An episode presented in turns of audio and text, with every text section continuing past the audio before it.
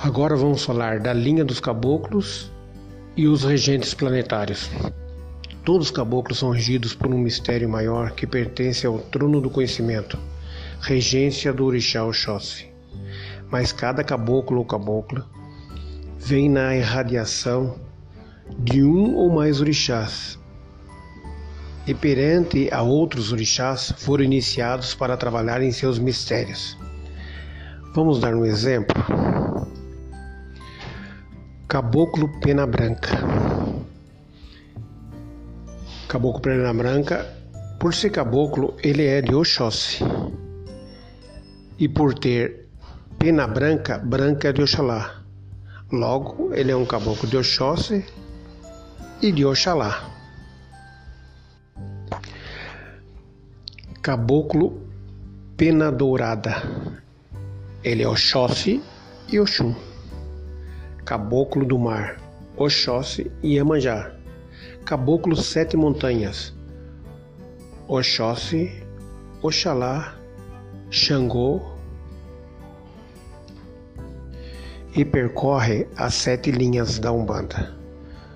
Os caboclos são espíritos esclarecidos, caridosos, assim como os pretos velhos. Tiveram encarnações como curandeiros, cientistas, sábios, magos e professores. Alguns em determinadas encarnações foram os mesmos nativos, chamados de indígenas aqui no Brasil. Enfim, no decorrer de encarnações, elevaram-se e vêm na Umbanda para auxiliar os irmãos enfermos da alma e do corpo. Muitos são escolhidos pela espiritualidade para serem os guias-chefes dos terreiros ou então os seus médios.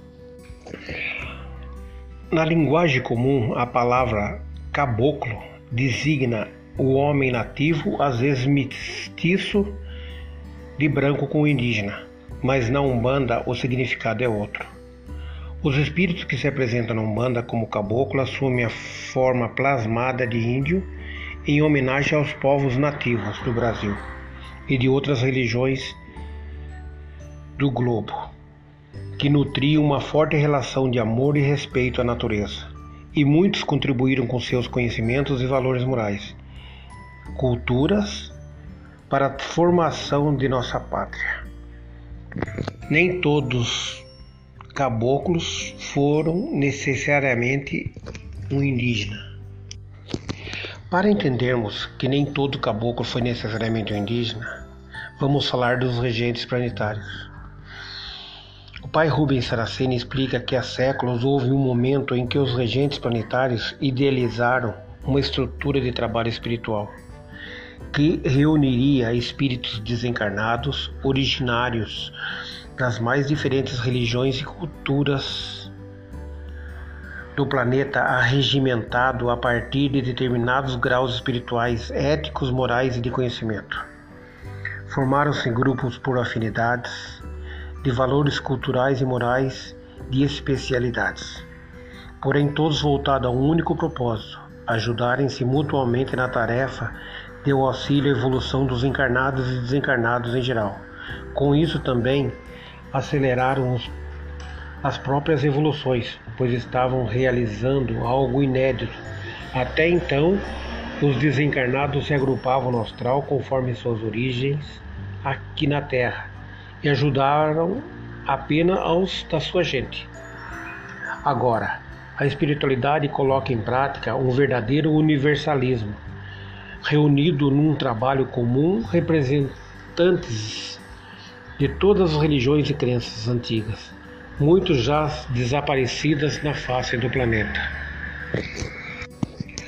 Com o tempo, levas e levas de espíritos que desencarnaram puderam filiar-se àqueles grupos.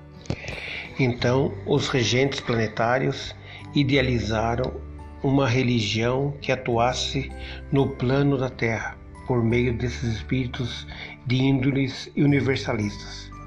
O local escolhido foi no Brasil, pois quem estava destinado a receber povos de todas as origens e crenças.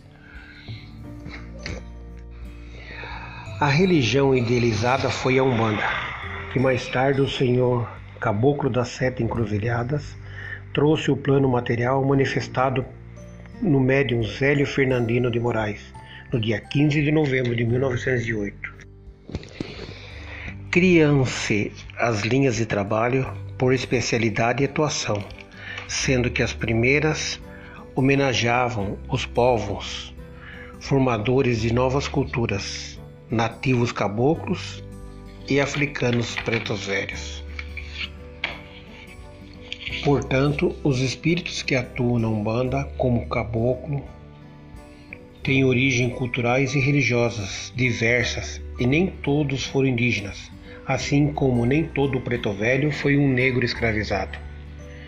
O que lhe dá a patente de caboclo é o seu grau de elevação perante as leis do Criador. São os espíritos que habitam da quarta faixa vibratória positiva para cima e que trazem no íntimo um profundo senso de fraternidade, senso de irmandade para com todos da criação divina.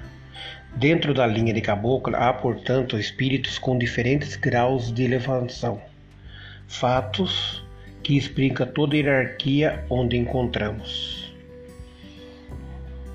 Temos aqueles que deram nome às falanges e que não incorporam, habitam na sétima e na sexta faixa de luz, onde já não tem o corpo plasmado, são apenas luz. Outros vindos da quarta e da quinta esfera positiva e de diferentes graus, que se integram nas falanges e de subfalanges, e se manifestam entre nós, sendo todos eles mais adiantados e elevados que seus médios.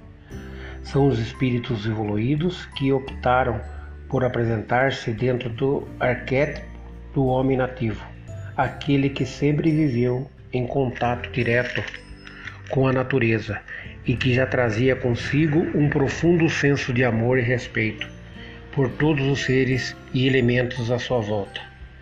Terra, água, plantas, animais, pedras. E de harmonia com todas as forças e fenômenos naturais: sol, lua, chuva, dia, noite, estações climáticas. A presença do caboclo nas giras de Umbanda nos leva a refletir sobre a importância do meio natural que nos acolhe e nos ajuda a compreender que somos parte da criação da criação divina e por isso mesmo precisamos viver em harmonia com os todo. Eles são exemplos de forma de vida simples, natural, livre de preconceitos e de vaidade. Sua atuação junto de nós é libertadora, próprias daquele que evoluíram. Caboclos e pretos velhos manipulam ervas de todos os orixás, porque têm essa autorização e conhecimento conforme grau elevado que os distingue. Existe falange de doutrinadores, de guerreiros, de feiticeiros. Isto é, que atuam mais fortemente nas quebras de magias negativas e também as de curadores e de justiceiros. Os caboclos são profundos conhecedores das ervas e de seus princípios ativos. Suas receitas, banhos, defumações, oferendas costumam produzir curas inesperadas. Conhecem como ninguém os reinos vegetais e podem nos ensinar o valor e a melhor utilização das ervas e dos alimentos da terra. Também grandes conhecedores da magia nos seus trabalhos costumam utilizar pembas, velas, essências, flores, ervas, pedras, frutas, vinhos, sumos de ervas, raízes, cipós e sementes, e também entre outros elementos. Usam charutos e fumos à base de ervas para defumar o ambiente e as pessoas presentes, recolhendo e neutralizando as cargas densas que os envolvem.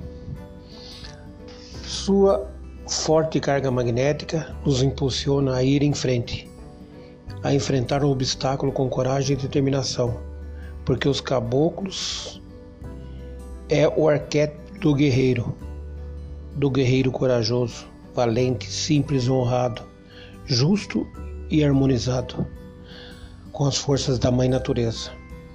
Pela simples presença entre nós, quando incorporados em seus médios, já nos imantam com essas fortes energias e nos estimulam a conseguir nossos objetivos. São caçadores, vão buscar e nos ensinar a buscar o melhor para a nossa evolução. Grandes doutrinadores e disciplinadores. São muito atuantes na orientação de sessões de desenvolvimento mediúnico. Uma vez que os guias espirituais agem principalmente sobre o mental do médium, que está relacionado ao chakra frontal, regido por Oxóssi, juntamente com o mistério caboclo. Também atua nas desobsessões, nas soluções de problemas psíquicos e material, na quebra de demandas, entre outros trabalhos espirituais de Umbanda, utilizando vários recursos magísticos nos quais são iniciados. Não ostentam conhecimento, colocam-nos em prática. Seus assobios e brados assemelham-se aos mantras.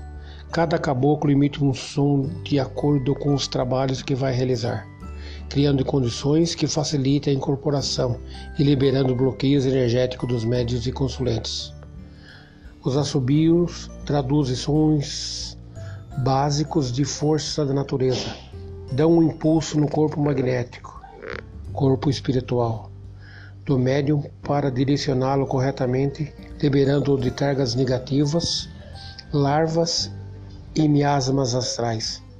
No consulente, produzem igual efeito. Os caboclos incorporados também costumam estalar os dedos, bater no peito e estender o braço na direção do altar. Tudo isso tem significado magístico e religioso.